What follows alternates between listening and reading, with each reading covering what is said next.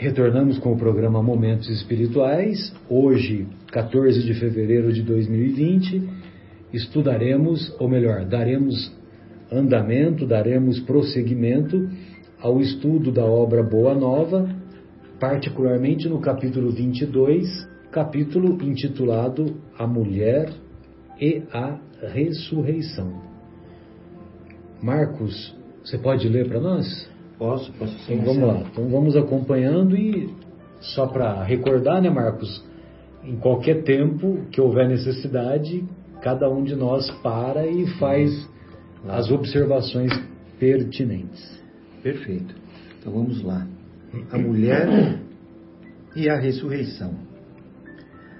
As águas alegres do Tiberíades se aquietavam lentamente como tocadas por uma força invisível da natureza, quando a barca de Simão, conduzindo o Senhor, atingiu docemente a praia. O velho apóstolo, abandonando os remos, deixava transparecer nos traços fisionômicos as emoções contraditórias de sua alma, enquanto Jesus o observava adivinhando-lhe os pensamentos mais recônditos. Mais escondidos, né? É, recônditos é mais poético. O mestre já, num simples olhar, ele já. Opa. Eu sei que tu me sondas. Eu sei que tu me sondas. Não é? Que tens tu, Simão? perguntou o mestre, com o seu olhar penetrante e amigo. Olhar penetrante e amigo. Hum. Surpreendido com a palavra do Senhor, o velho Cefas deu a perceber, por um gesto, os seus receios e as suas apreensões, como se encontrasse dificuldade em esquecer totalmente a lei antiga, para penetrar nos umbrais da ideia nova, no seu caminho largo de amor, de luz e de esperança. É, é, para penetrar os umbrais da ideia nova, umbrais significa portão. Uhum. Então, para penetrar os portões da ideia nova, no seu caminho largo de amor, de luz e de esperança. Uhum. Ele estava naquela briga íntima, né? Porque ele sempre foi seguidor da lei de Moisés e nós vamos nos recordar que era muito frequente o ensinamento de que você vai amar os seus amigos e vai odiar os seus inimigos. Então, isso é um deles, né? um dos inúmeros ensinamentos. Uhum. Então, quer dizer, lógico que para ele era conflituoso. Né? Vem Jesus e vem trazer uma outra ideia. Né? Ele estava nessa transição. Né? Mestre, respondeu com timidez, a lei que nos rege manda lapidar a mulher que perverteu a sua existência. Lapidar é apedrejar. Apedrejar. Conhecendo por antecipação o pensamento do pescador e observando os seus escrúpulos em lhe atirar uma leve advertência, Jesus, Jesus lhe respondeu com brandura: Quase sempre, Simão, não é a mulher que se perverte a si mesma, é o homem que lhe destrói a vida. Entretanto, tornou o apóstolo respeitosamente, é, desculpa, entretanto tornou o apóstolo, apóstolo respeitosamente. Os nossos legisladores sempre ordenavam severidade e rispidez para com as decaídas. Observando os nossos costumes, Senhor, é que temo por vós, acolhendo tantas meretrizes e mulheres de má vida nas pregações do Tiberíades. É, então, quer dizer, ele estava preocupado, né? Porque Jesus veio mudar tudo, né? Uhum. Então, ele conversava naquela época era proibido conversar com mulher com mulher sem ser prostituta. Uhum. Era proibido conversar com mulher à luz do dia. E, Ainda mais e, e em público, né? nas ruas. E Jesus conversava com meretrizes em público. É a lei antiga para a lei nova. Né? Exatamente. E falava, o Simão falou, Senhor, os nossos legisladores pedem para a gente lapidar as mulheres. E você está as recebendo. Temo, temo por isso. Exato. Né? E tem algumas culturas que até hoje lapidam uhum. algumas sociedades, sobretudo lá no Oriente, que ainda é, lapidam, apedrejam as mulheres até a morte uhum. E o homem é, paga uma multa, faz qualquer outra coisa, mas com o homem não acontece nada. Então, evidentemente que daí que surge os movimentos feministas, né? E que com razão, evidentemente, com razão, essa lei deve ser modificada. Agora, há, ocorre uns excessos no feminismo que aí é motivo para outras discussões em outro tempo, em outro local, né? Sem dúvida. Mas o mestre esclarece, né? Quase sempre, Simão, quase sempre não é a mulher que se perverte a si mesma, é o homem que lhe destrói a vida. Aí, continuando. Não temas por mim, Simão, porque eu venho de meu Pai e não devo ter outra vontade a não ser a de cumprir os seus desígnios sábios e misericordiosos. Cumprir os seus planos cheios de sabedoria e cheios de misericórdia. Né? Uhum. Assim falou o Mestre, cheio de bondade e espraiando o olhar compassivo sobre as águas levemente encrespadas pelo beijo dos ventos no crepúsculo, continuou num misto de alegria, de energia. Ah, desculpa, de energia e doçura. Que coisa bonita, hein? Você é. viu só? Espraiando. Que poesia, né? É, o olhar compassivo sobre as águas. É até uma poesia. homenagem ao João, né? O João tava, estaria embevecido aqui. Pelo beijo dos ventos. Pelo Olha, beijo é dos ventos linda. do crepúsculo, né? Que doçura. Abrem-se as cortinas e começa o espetáculo. mas, mas ouve, Pedro, a lei antiga manda apedrejar a mulher que foi pervertida e desamparada pelos homens. Entretanto, também determina que amemos os nossos semelhantes como a nós mesmos. E o meu ensino é o cumprimento da lei, pelo amor mais sublime sobre a terra. Poderíamos culpar a fonte quando um animal lhe polui as águas?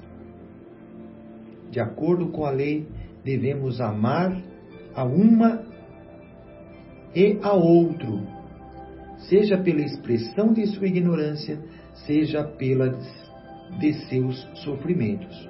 E o homem é sempre fraco e a mulher sempre sofredora. Que comparação maravilhosa, hein? É. O animal não é culpado por sujar a fonte. Né? Exatamente. Devemos né? culpá-lo. E... Né? Ele não tinha nem consciência do que estava fazendo.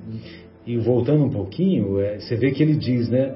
Que a, a lei antiga manda apedrejar a mulher que foi pervertida mas também ensina que devemos amar os nossos semelhantes, como a nós mesmos, né? E então quer dizer, tinha esses dois ensinamentos lá na lei. Só que nós, como somos inferiores, o que que a gente faz? A gente dá mais valor para aquilo que vai provocar escândalo, uhum. né? É. E não valorizamos aquilo que vai produzir o bem, que vai produzir a estabilidade. E, e isso se encontra lá no Levítico, capítulo 19, versículo 18. Ame a teu irmão como a ti mesmo. Uhum. Uhum. Então, quer dizer, Jesus não veio inovar né, com esse ensinamento. Ele veio porque ele deu ênfase. Uhum. Ele trouxe essa ênfase, mas a lei já se. Lá, lá no, na Torá, lá no Levítico, insisto, capítulo 19, versículo 18, já se encontra. Ame a seu irmão como a si mesmo. Algumas traduções, ame a seu próximo como a si mesmo. A si mesmo. E eu, eu creio até que Jesus também aqui diferencia, ou ele separa uma lei que foi criada, uma lei humana de uma lei civil, de uma, uma é, lei de uma lei divina. divina. Uma lei civil humana de uma divina. A lei civil é a do apedrejamento. apedrejamento. E a, exatamente, do, bem amor, lembrado. Do amor não é, não é mutável. Né? Exatamente, que é, é a lei de Deus. É. E, é, e mais uma vez nós podemos colocar aquilo que discutimos na primeira parte, que é o ponto de vista. Né? Uhum, né? Então, quando predomina o ponto de vista da vida terrena, aí a gente valoriza o apedrejamento, a lei civil, né? o, o como é que se diz? A vingança. Agora, quando predomina a, o ponto de vista da vida futura, aí o que, que nós vamos encontrar? Vamos encontrar essa lei de Deus, uhum. amar ao próximo como a si mesmo. E, e Jesus conclui assim: E o meu ensino é o cumprimento da lei, pelo amor mais sublime sobre a terra. Exato. Mais sublime sobre a terra. Aí ele fala da fonte, né? É, aí não se pode culpar a fonte quando um animal faz cocô na fonte, né? Uhum.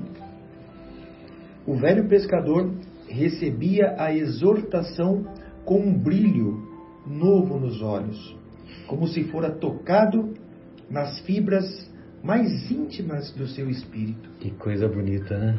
Puxa vida. São, né? Mestre, retrucou altamente surpreendido. Vossa palavra é a da revelação divina. Quereis dizer então que a mulher é superior ao homem na sua missão terrestre? É, aí ele já, ele já quis, ele já estava entendendo que a mulher era superior. É. Né? Aí Jesus conclui, né, ou explica: uma e o outro são iguais perante Deus, esclareceu o Cristo amorosamente. E as, as tarefas de ambos se equilibram no caminho da vida, completando-se perfeitamente para que haja, em todas as ocasiões, o mais santo respeito mútuo. Precisamos considerar, todavia, que a mulher recebeu a sagrada missão da vida.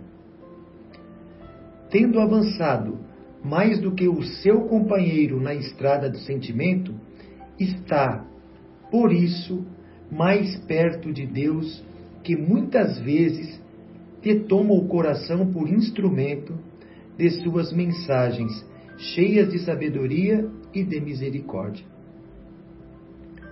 Em todas as realizações humanas há sempre o traço da ternura feminina, levantando obras imperecíveis na edificação dos espíritos.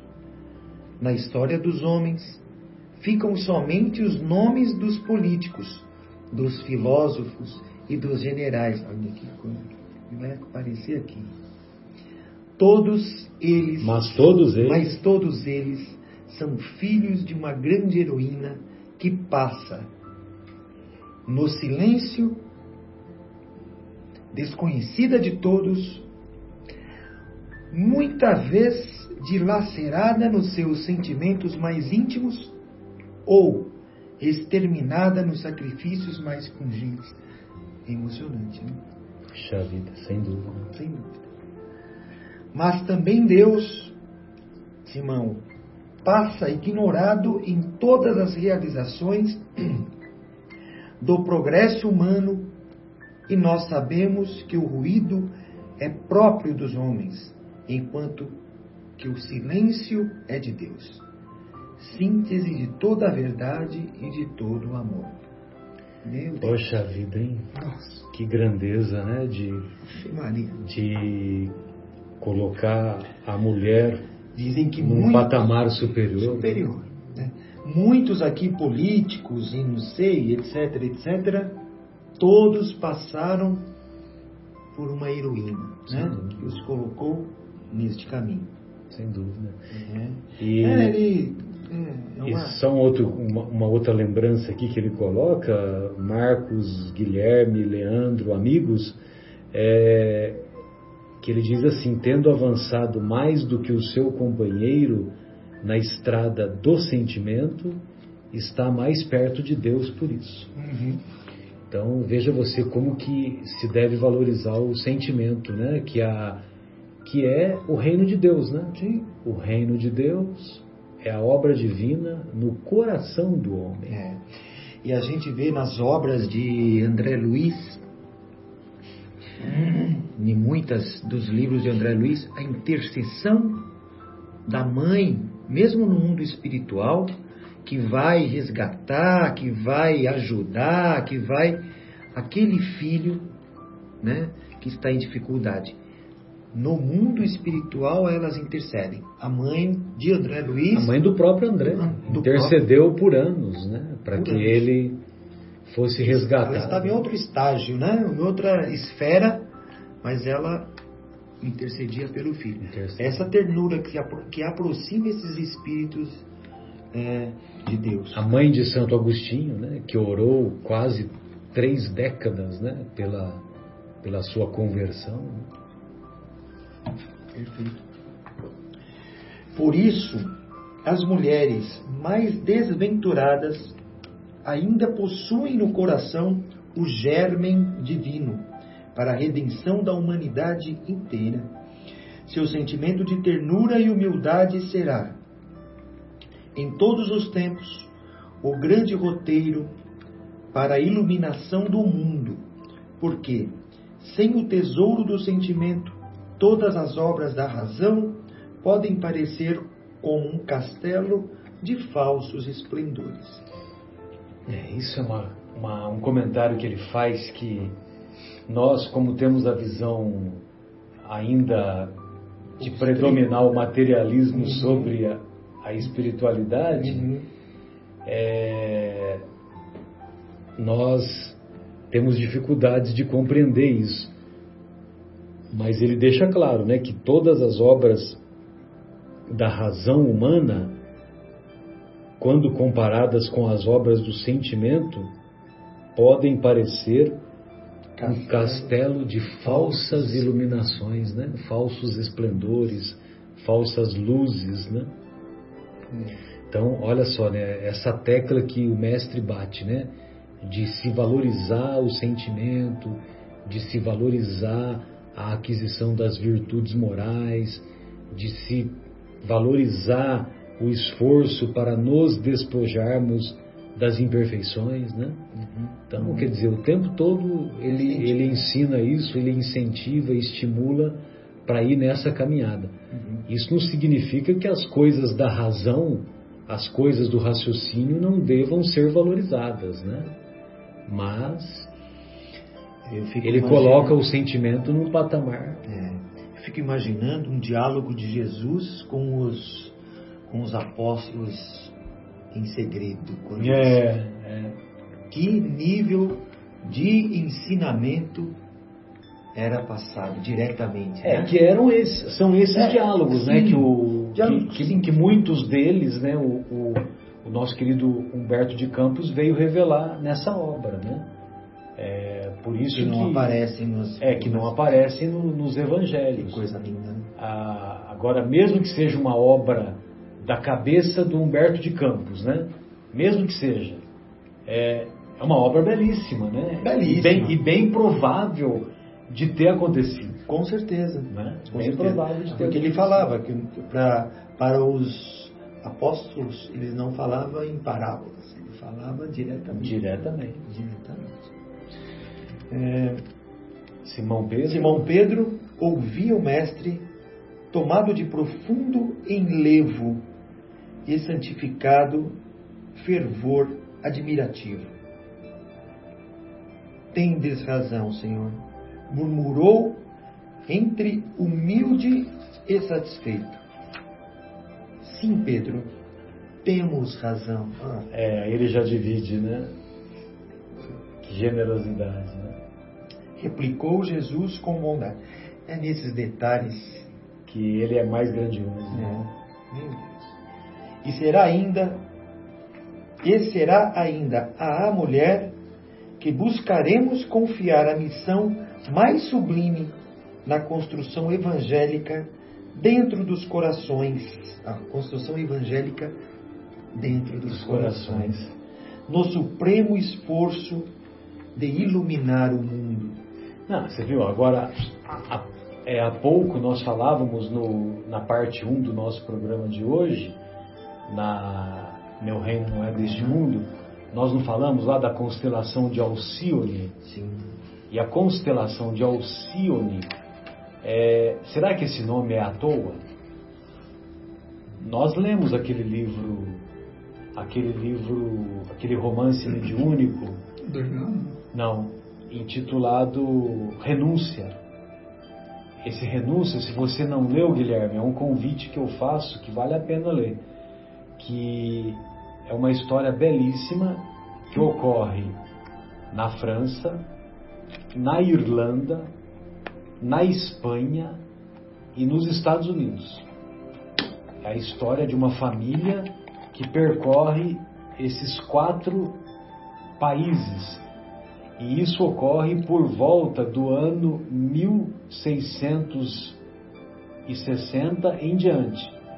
Vai até 1700 alguma coisa, 1750 no máximo e conta a história de um espírito de altíssimo, de altíssima hierarquia, chamada Alcione. E ela, lógico que eu não vou fazer spoiler, mas ela tem um, um comportamento. Você chegou a ler, Leandro? Não. Não? Você chegou a ler, Marcos? Não cheguei a ler. É, porque muita gente pega né, o há dois mil anos e os 50 anos depois, né? E o Paulo Estevam. Mas o, o Ave Cristo são poucos os que leem e o, e o Renúncia são o número é um pouquinho menor também.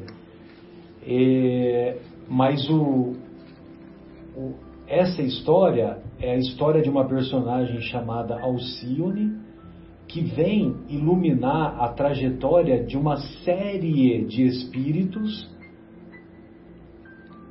e são os mesmos espíritos que se encontravam lá no romance 50 anos depois. No romance 50 anos depois, a Célia, vocês se lembram da Célia? A Célia é a personagem principal. E no romance Renúncia, que ocorre 15 séculos depois, aproximadamente, uhum. ela, ela retorna. Ela retorna como Alcione. Entendeu? E é, é uma obra belíssima, cheia. O nome Renúncia não é à toa. Vocês não têm ideia do que essa, do que esse espírito, utilizando o corpo feminino, é capaz de fazer para alavancar esse conjunto de espíritos que ela acompanha no, na trajetória. Então, eu estou agradavelmente surpreso com esse com essa revelação do mestre, né? Uhum. E até um pouco resignado de reconhecer que as mulheres estão num patamar bem superior bem ao meu. Sim. Não à toa. Que tem uma ternura, elas têm uma ternura natural dentro delas, né? Exato. Que nós, homens, ainda não. Alguns, alguns conseguem alcançar, mas a grande maioria não. É, então, que ele termina assim, né? Ó, é, e será ainda a mulher que buscaremos confiar, buscaremos, ele está falando como governador planetário uhum, agora, uhum. que buscaremos confiar a missão mais sublime na construção evangélica dentro dos corações, no supremo esforço de iluminar o mundo. Que coisa O apóstolo do Tiberíades ouvira as derradeiras palavras do Divino Mestre. Tomado de surpresa, conservou-se, no entanto, em silêncio, ante o sorriso doce do, do Messias. Muito distante, o último beijo do sol punha um reflexo dourado no leque móvel das águas que as correntes claras do Jordão enriqueciam. Olha só a poesia. É poesia, totalmente poético mesmo. Simão Pedro, fatigado no labor diário, preparou-se para descansar, com a sua alma clareada pelas novas revelações da palavra do Senhor, as quais, cheia de luz e esperança divinas, dissipavam as obscuridades da lei de Moisés. Você viu só? Clareava o mestre um iluminou o seu coração, né? É, totalmente, totalmente. Dois dias eram passados. E aí? Dois dias eram passados sob o doloroso drama do Calvário, em cuja cruz de inominável martírio de se sacrificara o Mestre pelo bem de todos os homens. Penosa situação de dúvida reinava dentro da pequena comunidade dos discípulos. Quase todos haviam vacilado na hora extrema. O raciocínio frágil do homem lutava por compreender a finalidade daquele sacrifício. Não era Jesus, o poderoso Filho de Deus, que consolava os tristes, ressuscitara os mortos, sarara os enfermos de doenças incuráveis? Por que não conjurar a traição de Judas com as suas forças sobrenaturais? Por que se humilhara assim, sangrando de dor, nas ruas de Jerusalém, submetendo-se ao ridículo e à zombaria? Então, o emissário do Pai Celestial deveria ser crucificado entre dois ladrões? Essas é, dúvidas eram pairavam sobre que todos. você né? falou hoje, né? Você viu que coisa impressionante, né? Tudo que você. Tem uma, uma, uma, uma lição 97 da obra Fonte Viva. É... Esqueci o nome da lição agora. Lição 97 da obra Fonte Viva. E, e, e é uma carta de Paulo aos Coríntios, e é justamente sobre isso que fala, né? É, exatamente. Tem exatamente esse trechinho. Esse né? trechinho. Enquanto essas questões eram examinadas de boca em boca, a lembrança do Messias ficava relegada no plano inferior. Olha, as dúvidas, né? por que ele não fez isso, por que ele fez aquilo, ele está passando por isso, ele não é o Filho de Deus, enfim, o emissário. Né? Essas Aí, é questões eram examinadas de boca em boca e a lembrança do Messias era relegada a um, a um plano, plano inferior. Toda aquela convivência ficava, uhum. vamos dizer assim, em segundo plano. Né? Olvidada a sua exemplificação e a grandeza dos seus ensinamentos. Esquecido os seus exemplos né? e a grandeza dos seus é. ensinamentos. O barco da fé não sossobrara. Sossobrar eu acho que é ruíra. É. Peraí, deixa eu ver aqui que eu já te falo barco da fé não sossobrara, não virara, não virara, não naufragara, não afundara. É isso aí. É, não sossobrara inteiramente, porque ali estavam as lágrimas do coração materno, trespassado de amarguras. O Messias redivivo, porém, observava a incompreensão de seus discípulos, como um pastor que contempla o seu rebanho desarvorado. Desarvorado é uma expressão da que nós falamos lá no é, interior, lá no né? interior. Bem antiga. É, né? desarvorado. desarvorado.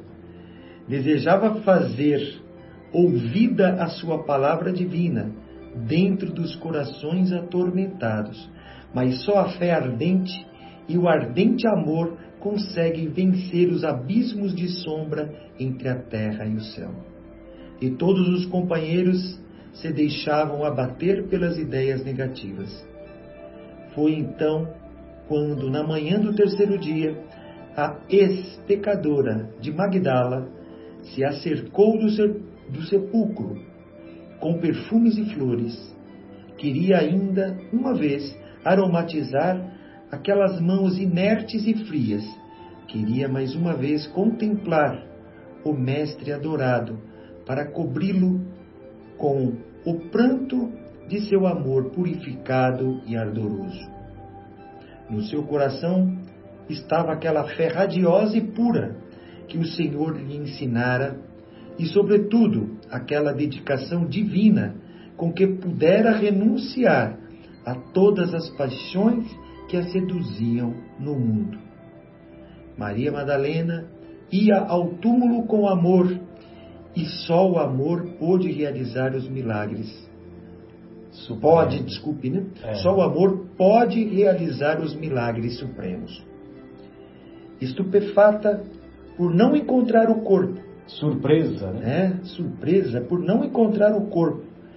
Já se retirava entristecida para dar ciência do que verificara aos companheiros, quando uma voz carinhosa e meiga exclamou brandamente aos seus ouvidos: Maria.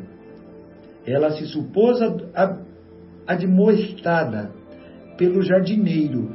Ela pensou que é. o cara que tomava conta é que estava chamando a atenção chamando dela. Atenção. Mas em breves, breves instantes reconheci a voz inesquecível do mestre e lhe contemplava a inolvidável, o inolvidável sorriso. O inesquecível hum. sorriso. Quis atirar-se-lhe aos pés, beijar-lhe as mãos num suave transporte de afetos, como fazia nas, faziam nas pregações do Tiberíades. Porém, com um gesto de soberana ternura, Jesus a afastou, esclarecendo: Não me toques, pois ainda não fui a meu Pai que está, que está nos céus. Instintivamente, Madalena se ajoelhou e recebeu o olhar do Mestre num transbordamento de lágrimas e de inexcedível ventura. Era a promessa de Jesus que se cumpria. A realização da ressurreição era a essência divina que a da... realidade da ressurreição. Ah, desculpe, é verdade. A realidade da ressurreição era a essência divina que daria eternidade ao cristianismo. A mensagem da é, Jesus, Jesus ficou famoso por, por isso, né? Por, por isso, ter ressuscitado. Por ter aparecido. Foi né? a personagem mais famosa, né? Que, é. que aconteceu justamente por causa disso, né? É. Pelo fato de ter aparecido após a morte Sim. aparecido em espírito. Em né? espírito. São aparições espirituais. Uhum. Ele não quis, a, não quis que a Madalena o tocasse, provavelmente por causa disso. Porque não se tratava de uma materialização. Era uma aparição espiritual muito intensa, mas era uma visão espiritual, né? Perfeito, isso mesmo. E também é um dos maiores dogmas da igreja, né? dos nossos irmãos católicos, Sim. a ressurreição. E protestantes. É, e protestantes. A mensagem da alegria ressoou então na comunidade inteira. Jesus ressuscitara. O Evangelho era a verdade imutável. Em todos os corações pairava uma divina embriaguez de luz e júbilos celestiais. Levantava-se a fé, renovava-se o amor, morrera a dúvida e reerguera-se o ânimo em todos os espíritos. É, porque você imagina, né? Os apóstolos estavam lá todos cheios de dúvidas, cheios de vacilações, de hesitações, transbordando medo. Aí vem um acontecimento desse, opa, então quer dizer que é verdade, tudo aquilo que, que ele ensinou é verdade mesmo, né? Então os caras arregaçaram as mangas e falou, não, agora eu enfrento qualquer coisa. É, né? Porque é eterno, eu sou eterno. É, na, amplitude... na amplitude da vibração amorosa, outros olhos puderam vê-lo. Em outros e, e outros... outros ouvidos lhe, escuta, lhe escutaram a voz dulçorosa e persuasiva, como nos dias gloriosos de Jerusalém ou de Cafarnaum. É, teve aquele, aquela, os discípulos de Emaús, né? Uhum. Que vocês se lembram que Jesus caminhou com dois discípulos até é, de Emaús, agora eu não me lembro se era de Emaús a Jerusalém ou de Jerusalém a Emaús. E, e eles foram conversando e, e, os dois discípulos contando para eles né, o que, que tinha acontecido, contando para, para o é. próprio Jesus, só que eles não sabiam que era Jesus, né? Uhum. Que era um, um, uma pessoa lá, um peregrino tal. E, e aí quando eles, quando eles resolveram parar para se alimentar, aí Jesus partiu o pão como ele costumava fazer. E na hora que ele partiu o pão, os discípulos que o acompanharam reconheceram o Mestre. Reconheceram e nesse momento é, desaparece a visão espiritual. Né? Aí eles compreenderam que foi o próprio Jesus que os acompanhou naquela jornada. Né? Uhum. Desde essa hora, a família cristã se movimentou no mundo para nunca mais esquecer o exemplo do Messias. A luz da ressurreição, através da fé ardente e do ardente amor de Maria Madalena, havia banhado de claridade imensa a estrada cristã para todos os séculos terrestres. É por isso. É, você vê que a primeira pessoa que o Mestre apareceu ressurrecto foi Maria Madalena. É. Então foi para uma mulher e uma mulher que, que até algum tempo atrás era uma meretriz. Uhum. Não é isso? Exatamente. Como nós vimos na, em lições anteriores. Né? E segundo relatos, ela estava em, com todo o amor, né? para que pudesse fazer ainda um, um agrado ao mestre que sim, já sim. desencarnado, mesmo assim, com toda essa ternura, ela foi até o túmulo. Estava é, indo lá cuidar do, cuidar do, do corpo de Jesus. Exatamente. Sim, e, e ela, ela se converteu realmente, né? Porque ela saiu da, daquela energia viciada do amor que ela dava para as pessoas que a procuravam, né? Na, na antiga vida que ela, é, que ela executava, vamos dizer assim, e, e ela sublimou esse amor a partir do contato com o Mestre. Então a, a energia sexual foi, trans, foi, foi transmutada, foi modificada para essa energia do amor maior. Né? Sim. Quero um amor. E Jesus maior. encaminhou os espíritos que a que estavam com ela, né? Ela teve essa quando eu nem me lembro 12 espíritos, né? Não, sei, não eram. Não, quando é, são sete, sete, sete demônios, né? Sete demônios. Jesus expulsou sete demônios, né? Então é que acompanhavam Maria Madalena. Na verdade, encaminhou hum. sete espíritos obsessores que a, a que acompanhavam Maria Madalena. Então ela ela se viu livre dessa perturbação e, e ela se sentiu mais fortalecida também para para não se entregar aos prazeres transitórios hum. da vida que ela exercia. Né? Perfeito. É por isso que todos os historiadores das origens do cristianismo param a pena. Param de escrever, não é isso? Param a pena. Param, param, pena. param de escrever. É. Pensam, reflexionam. É. Assombrados ante a fé profunda dos primeiros discípulos que se dispersaram pelo deserto nas, das grandes cidades para a pregação da Boa Nova e observando a confiança serena de todos os mártires que se têm sacrificado na esteira infinita do templo pela do, ideia do tempo. do tempo pela ideia de Jesus. Perguntam espantados como Ernest Renan numa, numa de, de suas, suas obras. obras. Onde está o sábio da terra que já deu ao mundo tanta alegria quanto a carinhosa Maria de Madalena? Onde está o sábio da terra que já deu ao mundo tanta alegria quanto a carinhosa Maria de Madalena? Ou seja, ela fez muito mais do que muitos sábios, né? Exatamente. Ou seja, ela foi a portadora da notícia que Jesus havia ressuscitado. Ela foi a, a primeira que viu e foi a que levou aos discípulos daqueles que Jesus apareceu para ela, conversou com ela. É, e ele cita aqui o Ernest Renan, é, que o, o Ernest Renan foi um historiador e filósofo francês de 1823 a 1892. E ele ele tinha uma irmã é, que ela era freira católica.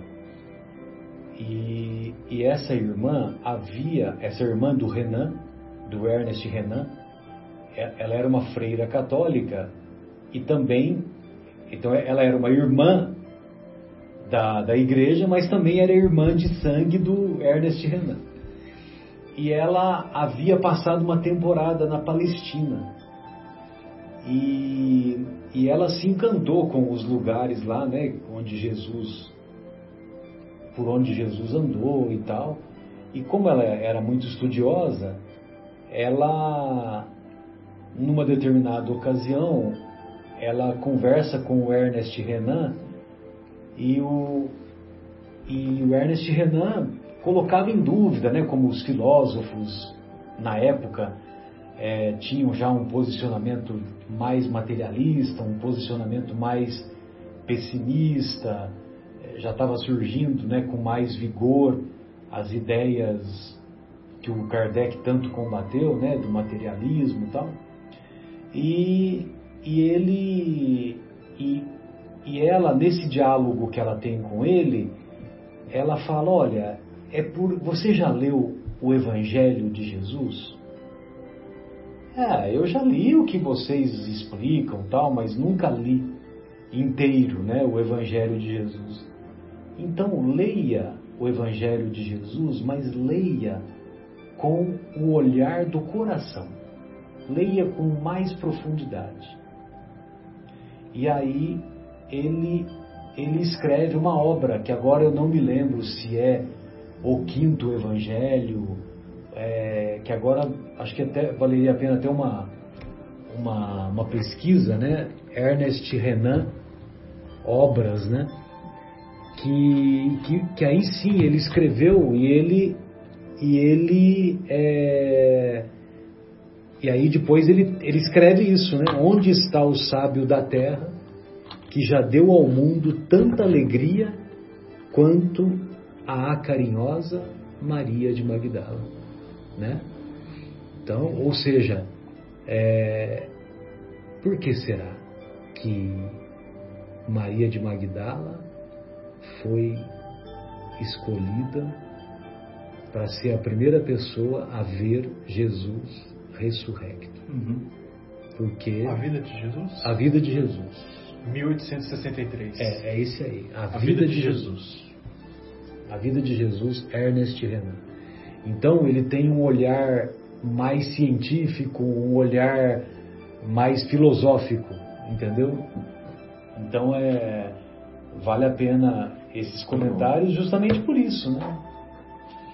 E segundo, uma vez eu perguntei para o Bacelli, o Carlos Bacelli veio fazer uma, uma palestra aqui, inclusive foi lá no. Foi lá no Marambaia. Você estava lá? Aí depois, eu gosto de perguntar para os caras depois, né? Quando eles vão embora tal, né? Aí eu perguntei para ele é, quem teria sido Maria Madalena depois.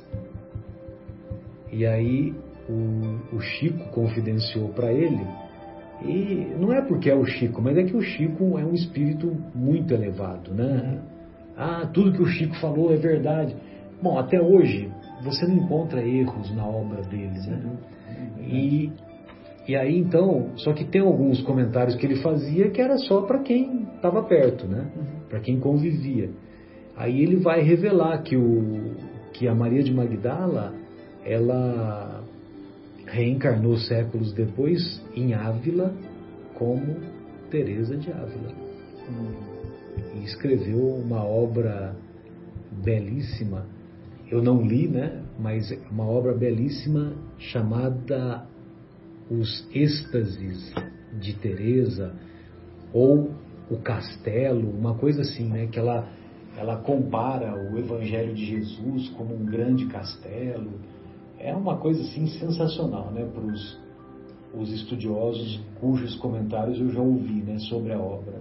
E os estudiosos dizem que Maria de Madalena, saindo da Palestina, foi foi sentido Europa, né? Ela entra nos entra no, nos países europeus. Aí é o Código da Vinci, né? Não, mas ela esteve é, não não pelo Código da Vinci, mas fragmentos de ossos, alguma coisa que é atribuídos a, a ela. Enfim. É, aí já é. é não sei, sei Eu acho que é mais especulação, sabe, é. o Marcos, porque o que o que é o que é revelado, né, aqui na, na e nós lemos aqui no capítulo de Maria de Magdala, ah, infelizmente você não pôde participar, ah, que foi algumas semanas que você estava em trabalho. E aí o que acontece é que ela pede para Pedro, para Pedro deixar que ela acompanhasse eles, que eles vão para Jerusalém e montam a igreja do caminho. Aí o Pedro fala: Você é mulher, as mulheres são frágeis. E ele impede que a, a Maria de Magdala vá com eles. Aí ela fica lá, e ela fica sozinha, ela fica lá levando a vida dela tal. Só que ela quer praticar o, o evangelho. E aí aparece lá um grupo de leprosos vindo de Dalmanuta. E esse grupo de leprosos estava em busca, está, foram em busca de Jesus, que eles não sabiam que Jesus tinha, né, não tinha Google na época, né, não tinha informação. Aí, quando eles vão lá e falam que estavam em busca de Jesus, aí ela passa a pregar o evangelho para eles, entendeu? E aí, quando eles, eles, ela, eles ficam alguns dias com ela, e aí é, chega um momento que eles vão embora, eles vão voltar para as terras deles, né, esse grupo de leprosos. E aí um, uma criança pergunta: Você não quer vir conosco? E aí ela vai. Ela vai. Aí ela vai e passa a cuidar dos leprosos. Aí segue... E num determinado momento, ela, e ela também se torna leprosa. Ah, Entendeu? Desencarna ela assim. se torna leprosa e acaba desencarnando. E esses, Mas ela, esse ela grupo é, veio da onde? Da, ali da Palestina mesmo? Vindo de Dalma, não, não, é tudo ah, ali perto. É tudo ali perto. É tudo ali perto. Aí, num determinado momento, ela tem o desejo de rever João e Maria. Maria, mãe de Jesus. Que ela já, sabia, já ela sabia que estava em Éfeso. Entendeu? Uhum. Aí, com muito custo, ela chega lá e ela acaba morrendo nas mãos de Maria. Ah, entendeu? Em Éfeso. Exatamente. Mas, mas acho que ela chega no porto, não na sim, casa, né? Enfim. Daquela história lá que você conhece sim, sim, bem. Sim, sim, é, é. Que maravilha. Achou aí o Ernesto Renan? Que bom. O Leandro, a vida de Jesus, né? A vida de Jesus. Perfeito. Guilherme, você gostaria de fazer mais algum comentário? Lele? Lele é para os íntimos, né? Leandro. Nosso Marcos. Não, tranquilo. Obrigado. Então, da minha parte, um abraço carinhoso para o nosso querido Fábio, para a nossa querida Érica, para o nosso Bruno Eustáquio, para a Taila, para o Jaime, para a patroa do Jaime. Catarina a nossa Catarina. Eu não cheguei a ver o Fabinho. Um, um abraço, abraço Fábio. Nossa. Um abraço para o nosso.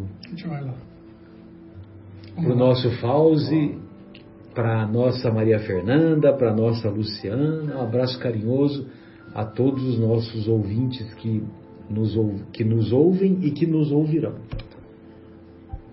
Da minha parte, tchau.